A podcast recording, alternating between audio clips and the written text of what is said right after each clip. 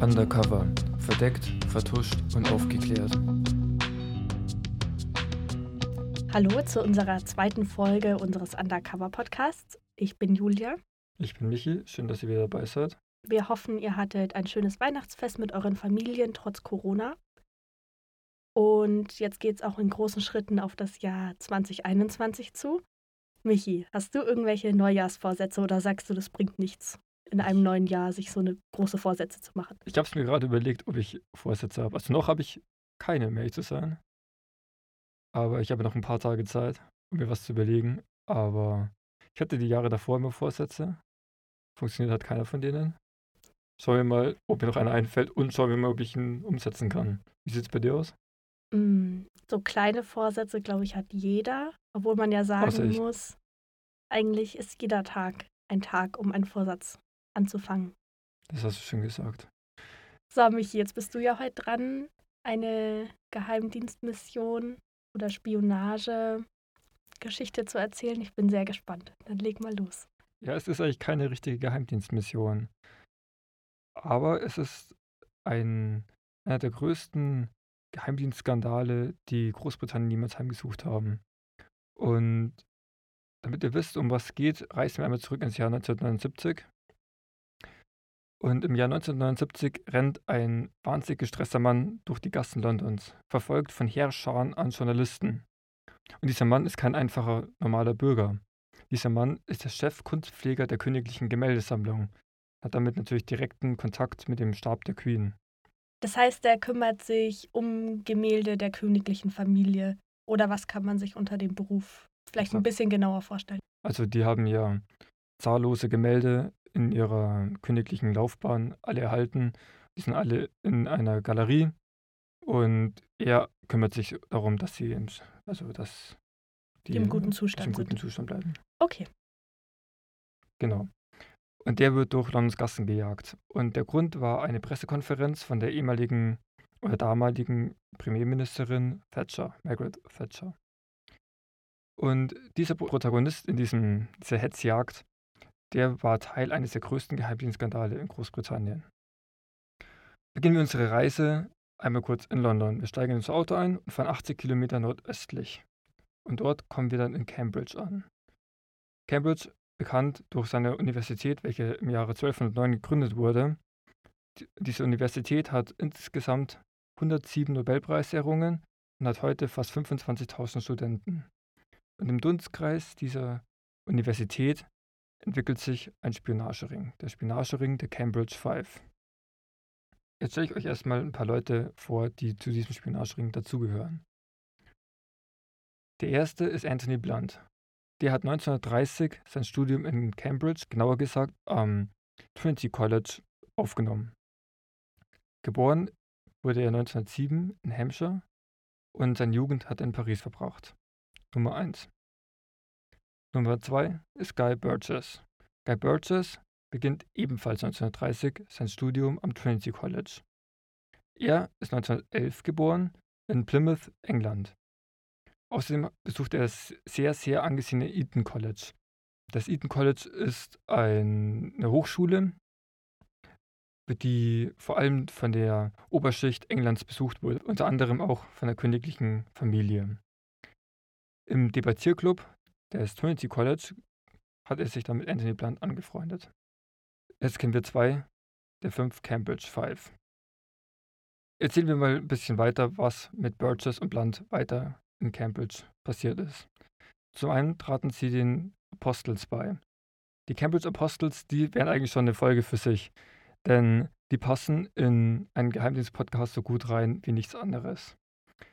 Die Cambridge Apostles ist eine Gesellschaft, deren Mitglieder, die Apostles genannt werden und deren Alumni, Angels genannt werden, geheim gehalten werden. Man weiß zwar, dass es die Cambridge Apostles gibt, aber niemand weiß, wer ein Mitglied von ihnen ist. Diese Gesellschaft ist auch schon etwas älter, auch schon zum, zum damaligen Zeitpunkt. Sie wurde nämlich 1820 gegründet. Das heißt, es ist eine geheime Gesellschaft, die im Umfeld der Universität tätig ist. Korrekt. Und die Frage ist natürlich, wie wirbt so eine Gesellschaft neue Leute an, wenn sie sich nicht öffentlich zeigen wollen? Dazu haben sie immer Partys gehostet.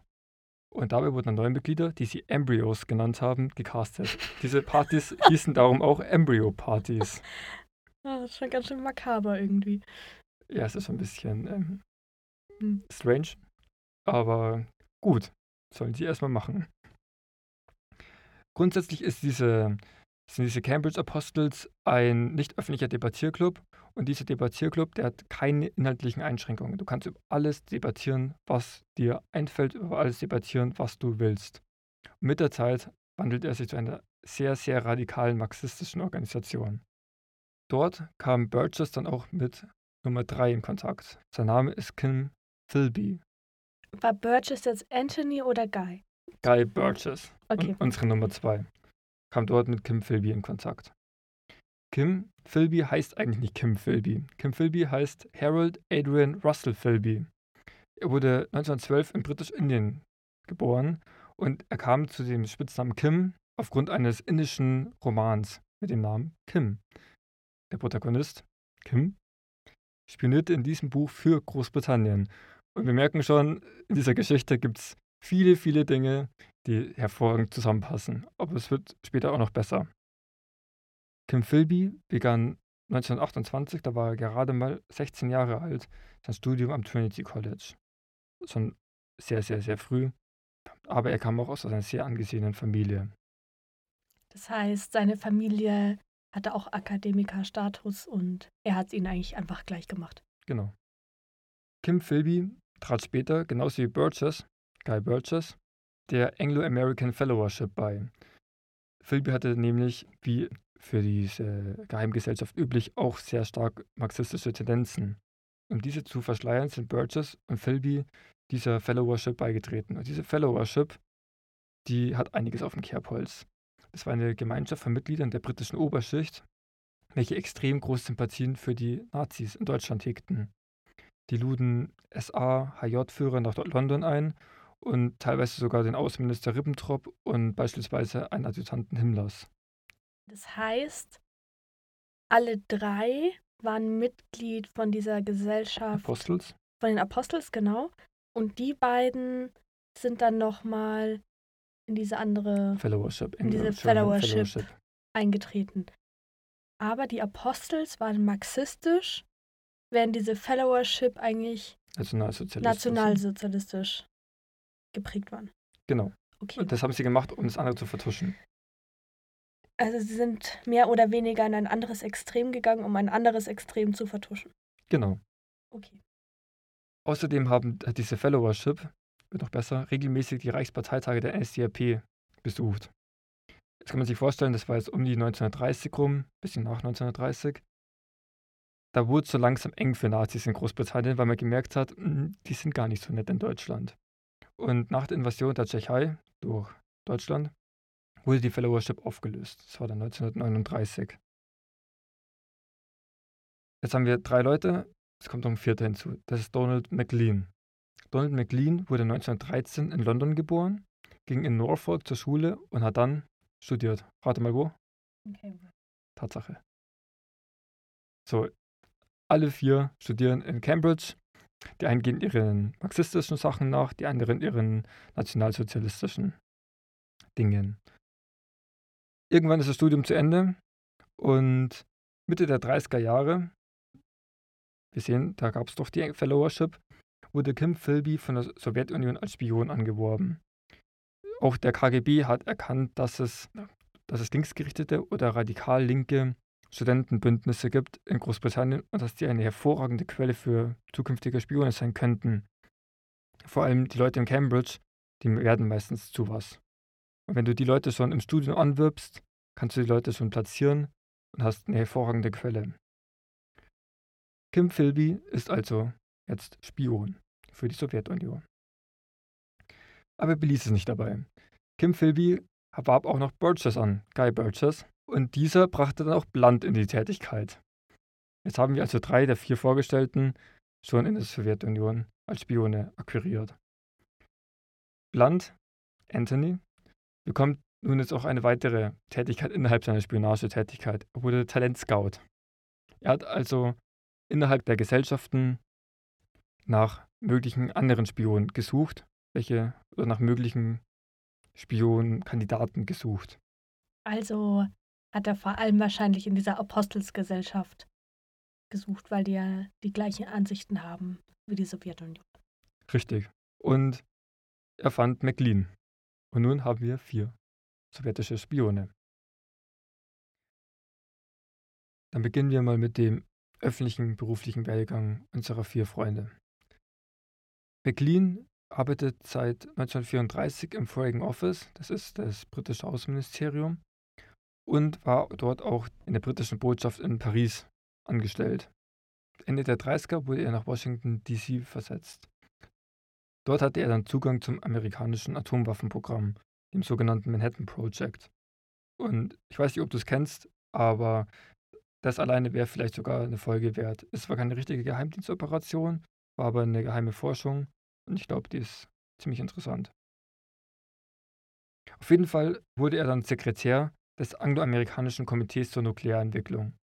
Wir müssen uns im Hinterkopf behalten, er war da schon Spion der Sowjetunion und hatte Zugang zu Nuk Nuklearentwicklungen. Also eine sehr aussichtsreiche Position für die Sowjetunion.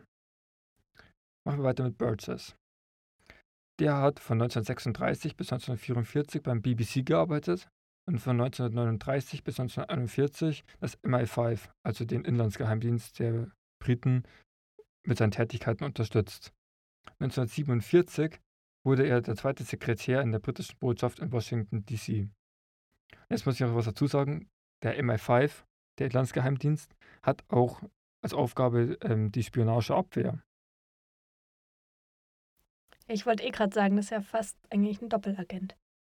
Ja, kann man so sagen. Anthony Blunt wurde Autor für Artikel über Kapitalismus, Kommunismus und Kunst und wurde dann Mitglied der Britischen Akademie der Künste. Er hielt eine Professur für Kunstgeschichte und wurde Direktor der Queen's Gallery. Außerdem versuchte er in den Geheimdienst aufgenommen zu werden, während er, wie gesagt, schon Spion war. Und mit dem Zweiten Weltkrieg wurde er auch in den MI5 aufgenommen. Aufgabenbereich Spionageabwehr. Kim Philby arbeitete nach seinem Studium als Journalist und war auch in Spanien. Muss bedenken, zu der Zeit war in Spanien Bürgerkrieg. 1940 wurde er dann für den MI6, den Auslandsgeheimdienst, angeworben. Die Anwerbung geschah mit Unterstützung von Burgess. 1949 wurde er dann Verbindungsoffizier des MI6 für die USA. Das heißt, wir haben vier Leute und diese vier Leute sind alle in sehr, sehr wichtigen und vertrauenswürdigen Positionen. Zweimal MI5, einmal MI6, einmal Nuklearkomitee. Ähm, wie kann es sein, dass, also wenn man jetzt in den, im, wie kann es sein, dass Großbritannien nichts mitbekommen hat, dass sie eigentlich gerade Spione einstellen? Also wenn man sagt, ja, sonst wäre es ja nicht rausgekommen, aber ähm, wenn man sagt, man nimmt jemanden ins im MI6 auf, ich vermute mal, dass man da stark überprüft wird. Ja, du musst überlegen, das war in einer sehr, sehr spannungsgeladenen Phase in Europa. Es war teilweise schon im, schon im Weltkrieg, teilweise knapp davor. Man hat schon gemerkt, irgendwann wird es krachen. Und da waren sie haben sie natürlich händeringend nach Leuten gesucht und konnten sich das auch gar nicht vorstellen. Weißt du, warum die Sowjetunion genau in der Zeit eigentlich Spione unbedingt in Großbritannien haben wollte? Weil eigentlich waren sie ja mehr oder weniger Verbündete. Sie waren zwar Verbündete, aber es war ein ziemlicher Burgfrieden. Sie waren nur Verbündete, weil sie gewusst haben, dass sie einen viel größeren Gegner auf der anderen Seite haben. Das heißt, man hat eigentlich die Situation ausgenutzt um dann Vorteile für später zu haben. Ja, der Feind meines Feindes ist nicht unbedingt mein Freund, aber er, man kann zumindest mal mit ihm zusammenarbeiten. Mhm. Die Spannungen zwischen Ost und West, die gibt es nicht erst seit dem Ende des Zweiten Weltkrieges. Die waren schon davor, also seit der russischen Revolution gab es dort schon Spannungen. Ja, einfach durch die verschiedenen Ansichten. Kapitalismus, genau. Kommunismus. Korrekt. Nun haben wir unsere vier Freunde, alle toll untergebracht und es beginnt die goldene Zeit für diese vier Leute. Blunt, Burgess, McLean und Philby spionieren, sabotieren, geben Informationen weiter. Unter anderem haben sie Informationen über andere britische Spione, Atomprogramme, militärische Ressourcen und so in die Sowjetunion abgegeben. Später sagen sie aber, dass kein Mensch dabei zu Schaden gekommen ist. Also sie haben niemanden, ihre eigenen Leute enttarnt. Allein Blunt lieferte über 300 Filmrollen und fast 2000 Dokumente in den Osten. Ich finde es auch schon logistisch irgendwie schwierig. Du kannst sie ja nicht einfach per Post schicken. Ja, vor allem zu der Zeit, wo auch technikmäßig noch nicht so viel möglich war. Du meinst, sie hat noch kein Glasfaserinternet? Haben wir ja heute noch nicht. Aua. Doch die Fassade bricht. 1949 erkannte die USA, dass Informationen über die Atomwaffenforschung über die britische Botschaft in die Sowjetunion gelangten. Jetzt fragt man sich, wie bekommen die Amerikaner das überhaupt raus? Und zwar indem die Amerikaner die Kommunikation der Sowjets abhörten. Im sogenannten Venoa-Projekt. Und darüber können wir auch mal eine Folge machen. Ich sehe schon, in deiner Folge sind zigtausend ja. andere Folgen genau. mit drin verstrickt. Richtig. Durch diese Abhörmaßnahmen konnten sie erkennen, dass irgendwo ein Leck ist.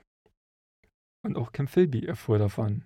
Also Kim Philby erfuhr davon, dass die Amerikaner davon erfuhren, dass er und seine Freunde am Spionieren sind. Philby war wo nochmal untergebracht? Er war zuerst der Journalist, der auch in Spanien war. Ah, und dann, und dann beim, beim MI6. MI6. Genau, mhm. und dann Verbindungsoffizier des MI6 für die USA wurde. Ah, das heißt, er war so ein Bindeglied zwischen Großbritannien und USA. Genau. Zwischen und, den Geheimdiensten. Und inoffiziell, auch, und inoffiziell auch für die Sowjetunion. Ja, okay. Hat er, glaube ich, nicht in seinen Lebenslauf reingeschrieben. Vermute ich jetzt auch mal. Auf jeden Fall kamen die Informationen ans Licht und die britischen äh, und amerikanischen Geheimdienste nahmen Ermittlungen auf. Burgess und McLean, das dauerte nicht lang, geraten dann in das Zentrum der Ermittlungen.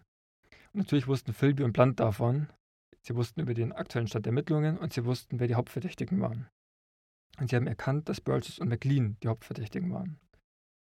Philby warnte Burgess und McLean und Blunt vernichtete dann belastende Dokumente. Trotzdem half das alles nichts. Burgess und McLean mussten fliehen. Und das taten sie am 25. Mai 1951. Der Druck wurde einfach viel zu groß. Das heißt, sie waren Hauptverdächtige, ja. konnten aber sich noch frei bewegen. Genau. Das heißt, ähm, offiziell waren sie noch keine Verdächtigen. Nicht offiziell. Das heißt, sie wurden nicht verhört oder so. Nein. Also sie waren im Zentrum der Ermittlungen. Also auch polizeiliche Ermittlungen fokussieren sich ja manchmal auf bestimmte Personen und sind schon dabei, Beweise und Indizien zu sammeln. Nee, ich dachte nur, weil sie Hauptverdächtige sind, dass sie dann vielleicht schon in Gewahrsam sind wie Untersuchungshaft. Nein, das waren sie noch nicht. Sie waren frei. Okay. Mhm. Aber diese Freiheit haben sie sich dann am 25. Mai selbst genommen. Und zwar hat Burgess am Nachmittag dieses Maitages ein Auto gemietet und hat McLean abgeholt. Geplant war als Zwischenstation die Stadt Dieppe, die liegt im Norden Frankreichs. Aber als sie New Haven wo die Dampfer pendeln zwischen Frankreich und England ankamen, war der letzte Dampfer bereits gefahren. Also mussten sie ihre Flucht umplanen und sind nach Southampton gefahren.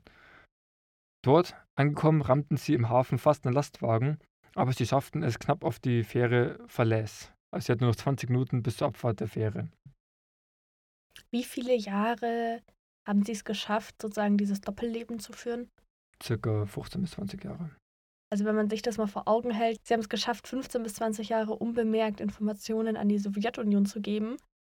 Und jetzt sind sie so, sag ich mal, dumm, verpassen den Dampfer und bauen fast einen Unfall.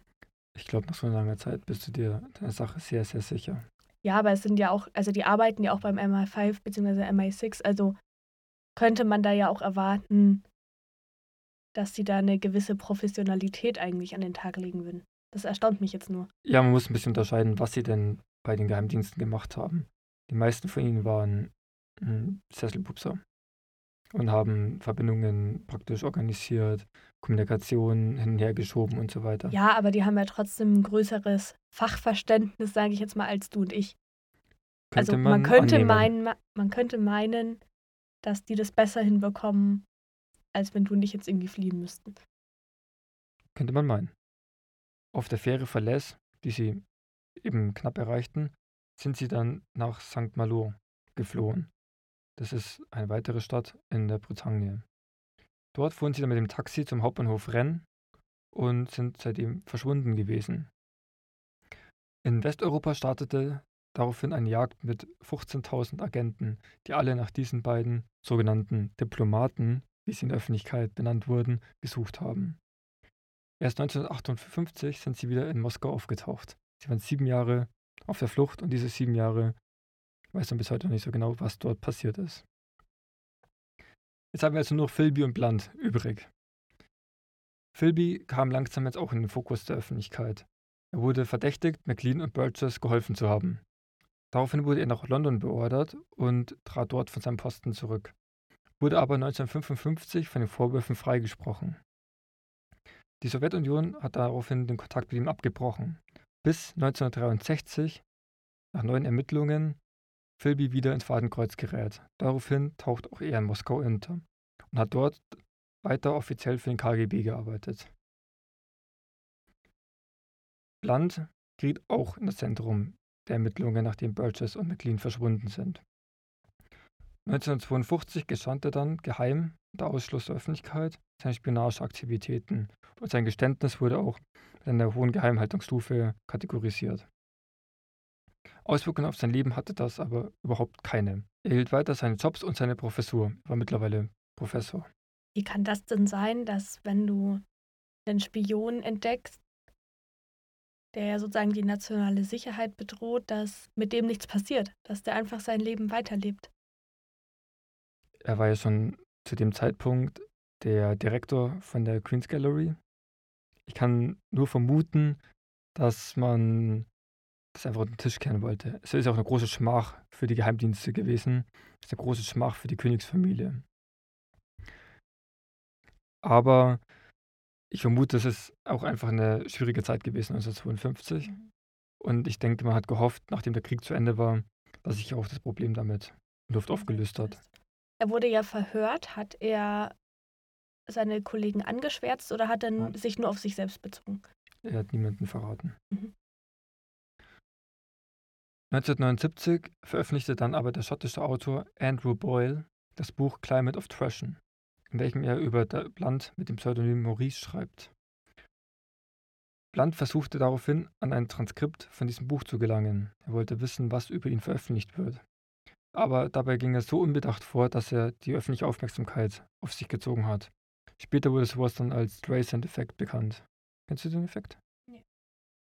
Der wurde nach Barbara Streisand benannt und ähm, ein Fotograf hat mal Luftbildaufnahmen von ihrem Anwesen gemacht, hat die veröffentlicht.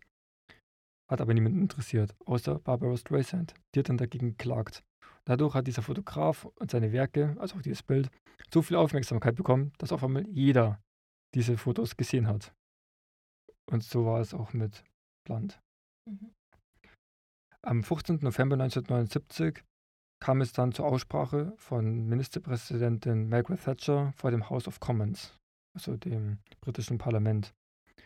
Und dabei sprach sie auch über Blunts Vergangenheit. Und diese Aussprache war öffentlich. Und damit begann das journalistische, nennen wir es Interesse. Und das ist das, was ich eingangs schon erwähnt habe. Blunt wurde gejagt. Und nachdem der öffentliche Druck so hoch wurde, wurden ihm seine Titel, seine Ämter entzogen. Aber er hat keine weiteren Strafen bekommen. Ich muss sagen, er ist mittlerweile in seinen 70er Jahren. Und er hat Reue gezeigt. Ähm, es gibt ein Interview mit ihm von der BBC, bei welchem er sogar geweint hat. Und ich habe noch ein anderes Interview mit Associated Press. Das zeige ich euch später. Und damit wären wir eigentlich am Ende. Stellt sich mir die Frage, es heißt ja Cambridge 5.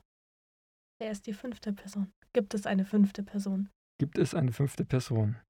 Genau das haben sich viele Leute auch gefragt, weil sich die Hinweise sehr verdichtet haben. Schon immer gab es Gerüchte über einen Spion und nach Philbys Enttarnung wurden auch die Frage nach einer fünften Person immer lauter, weil sich sehr viele Indizien gezeigt haben, die dafür sprechen würden. Und es gab eine fünfte Person und die stelle ich euch jetzt noch vor. Anfangs möchte ich sagen, er wurde erst 1990 noch nur durch einen KGB-Überläufer enttarnt. Sein Name war John Cairncross. Er wurde 1913 in Schottland geboren und beendete 1933 die Glasgow-Universität mit Abschlüssen in Deutsch und Französisch. Danach hat er ein Studium in Cambridge begonnen und er wurde als sehr arroganter und eingebildeter Student beschrieben, der sich sehr viel darauf einbildete, dass er zwei Sprachen zusätzlich zu seiner Muttersprache fließend beherrschte. Während seines Studiums ist er nicht besonders politisch aufgefallen. Er war aber Mitglied der linksgerichteten Cambridge Modern Language Society mit Kontakten zur Kommunistischen Partei Englands. Auch Anthony Blunt bemerkte das, aber es kam zu keinem größeren Interesse erst einmal. 1936 kam dann aber Interesse, und zwar vom KGB, dem Geheimdienst der Sowjetunion. Im gleichen Jahr, 1936, tritt er dann auch der Kommunistischen Partei bei. Ich muss sagen, der KGB hat zwar Interesse an ihm, aber noch ist er kein offizieller Spion. Daraufhin begann er mit seiner Arbeit beim Foreign Office, wie gesagt, dem Außenministerium von Großbritannien. Wie wurde er Spion? Im Rahmen seiner Tätigkeit war er auch hier und da mal in Wien. Und dort hat er eine Frau kennengelernt und die bat ihm darum, die internationale kommunistische Bewegung im Kampf gegen den Faschismus zu helfen. Anders formuliert, zu spionieren. Und er hat einen sehr großen Hass auf das britische Establishment und darum hat er das Angebot angenommen. Also hatte er einen Hass auf die Elite Großbritanniens, hat aber selber eine Stelle im Außenministerium bekleidet. Genau. Das heißt, er hat sich selber auch gehasst. Ja. Okay. Dem ist nichts hinzuzufügen. Bis 1951 dachte er, er wäre der einzige Agent des KGB im Foreign Office. Er kannte zwar Blunt, aber war mit ihm nicht wirklich befreundet. Er mochte ihn nicht. Und ich glaube, Blunt mochte ihn auch nicht. Wie gesagt, er war ein sehr schwieriger Charakter. 1942 bis 1943 arbeitete er auch beim GCHQ. Das war der britische Geheimdienst, der ähnlich wie die NSA ist, also sich hauptsächlich auf Kommunikation konzentriert. Und dort hat er beim Projekt Ultra gearbeitet. Das war ein Programm, um den deutschen Funkverkehr zu entziffern. Im Rahmen dieses Projekts hat er logischerweise Informationen gefunden und hat diese an die Sowjetunion weitergeleitet. Und das hat auch maßgeblichen Einfluss, unter anderem bei der großen Panzerschlacht bei Kursk. Und durch diese Informationen konnte die Sowjetunion auch ihre eigene Verschlüsselung härten.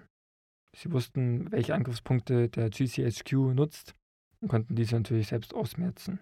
1951 wurde dann Cairncross mit Indizien enttarnt. Also er war noch nicht unbedingt gesichert, ein Spion, aber man hat ihn schon langsam im Verdacht. Daher kommen auch die Gerüchte über den fünften Mann. Und erst 1990 konnten KGB-Überläufer ihn zweifelsfrei identifizieren. Und 1995 ist er in Südfrankreich gestorben. Das war die Geschichte der fünf aus Cambridge, Cambridge 5. Drei von den fünfen sind ja nach Moskau gegangen, haben dort weiter für den KGB gearbeitet. Weiß man, was mit denen passiert ist? Haben die da einfach weitergearbeitet? Mussten die untertauchen? Haben die ein haben anderes dort, Leben angefangen?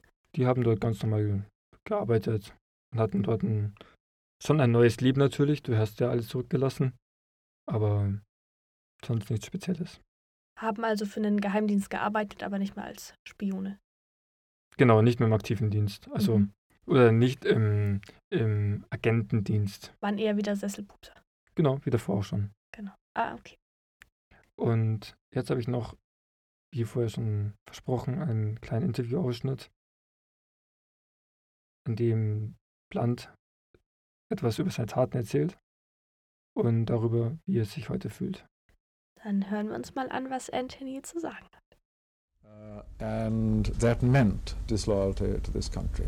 But uh, as I've said, it was, I believed it was the right thing in the cause of anti-fascism. I now realize bitterly uh, this was totally wrong.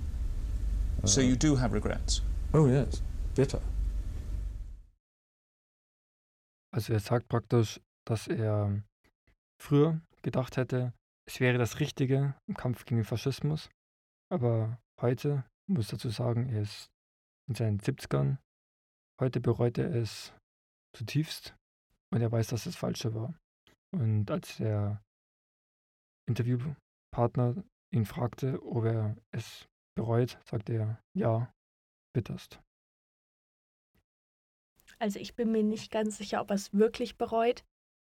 Ähm, ich würde nicht sagen, wenn es jetzt ein, zwei Jahre in seiner Findungsphase waren, irgendwie, dass er Mitte 20 war, zwei Jahre Informationen an die Sowjetunion gegeben hat, dann würde ich sagen, okay, er hat halt seine politische Meinung geändert und bereut, dass er Informationen an den KGB weitergegeben hat.